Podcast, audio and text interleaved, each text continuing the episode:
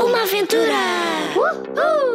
Na cidade, em viagem ou no sítio errado Eles vivem aventuras em qualquer lado. Em Lisboa, no Algarve ou no fundo do mar.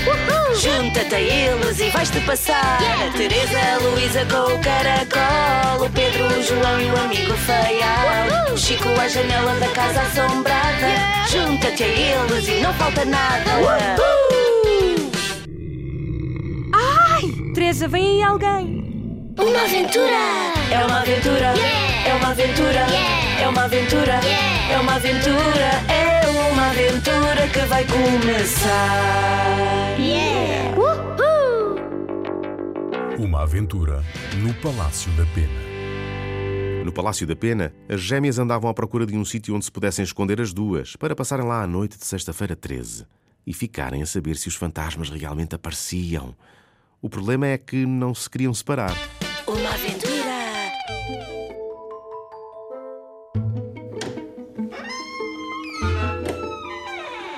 Quando entraram no quarto, que em tempos pertenceu à Rainha Dona Amélia, exultaram. A cama era enorme e estava coberta por uma colcha graná com folhos até ao chão. Debaixo da cama cabiam duas. E ninguém nos vê. Pois não, ficamos aqui. Antes de se agacharem, deram com os olhos num tabuleiro preparado para o pequeno almoço da rainha, o que as fez sentir fome. Teresa, achas que esses bolos são verdadeiros? Não sei. Se calhar são falsos e estão aí só para enfeitar. Só experimentando é que se sabe. Vou comer este bombom.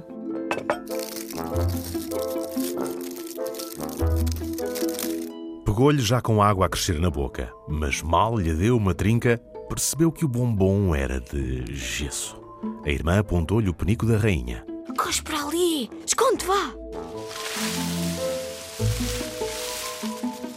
Enfiaram-se por baixo da cama, muito quietas e muito caladas. Pouco depois as luzes apagaram-se e ambas pensaram: é natural, o palácio fechou. Mas no escuro tudo se complica. Os estalidos de madeira transformam-se num som arrepiante.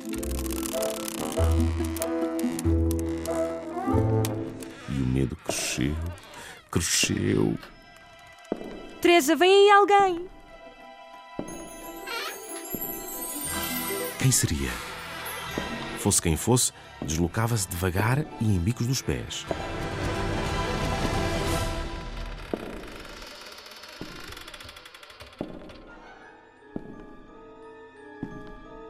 Teresa não aguentou mais e, com as mãos trêmulas, levantou uma ponta da colcha. A única coisa que vislumbrou foi um vulto que, visto assim de baixo para cima, parecia enorme e ouviu-lhe a respiração irregular.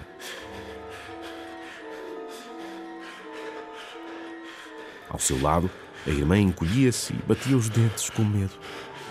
Quem é? Não sei! De súbito, alguma coisa estalou.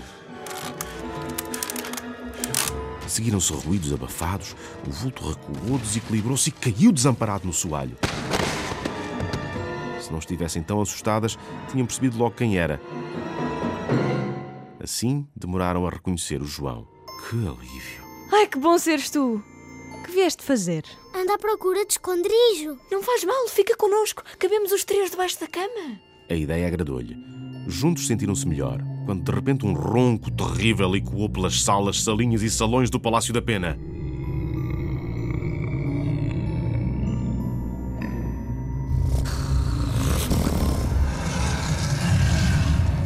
Que susto!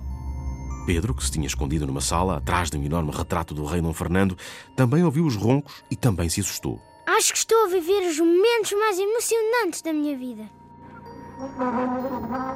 Afastou o retrato ligeiramente, espreitou e viu, tal como nos filmes de terror, uma figura estranha, estranha e monstruosa, que se deslocava lentamente e trazia uma vela acesa na mão.